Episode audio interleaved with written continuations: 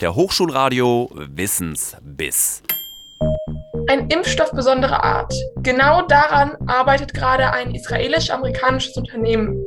Die Firma Oramed entwickelt gerade einen Impfstoff zum Schlucken und der kommt angeblich mit einigen Vorteilen.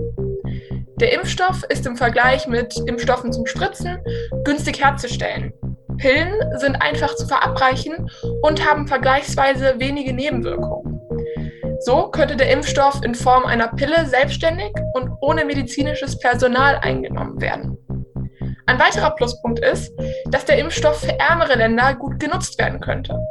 Das Präparat kann nämlich bei Raumtemperatur gelagert werden. Finanziell schwächere Länder brauchen dann keine Kühlungsmöglichkeiten. Auch besonders ist, dass der Impfstoff angeblich einen besseren Schutz gegenüber Virusvarianten haben soll. Dieser zielt nämlich auf bestimmte Proteine des Virus ab, die andere Impfstoffe nicht erreichen.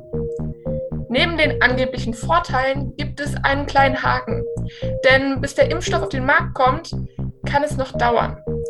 Bis jetzt wurde der Impfstoff nur an Tieren erprobt. Erst in den kommenden Monaten wird der Impfstoff an menschlichen Probandinnen und Probanden getestet. Aha, so, so.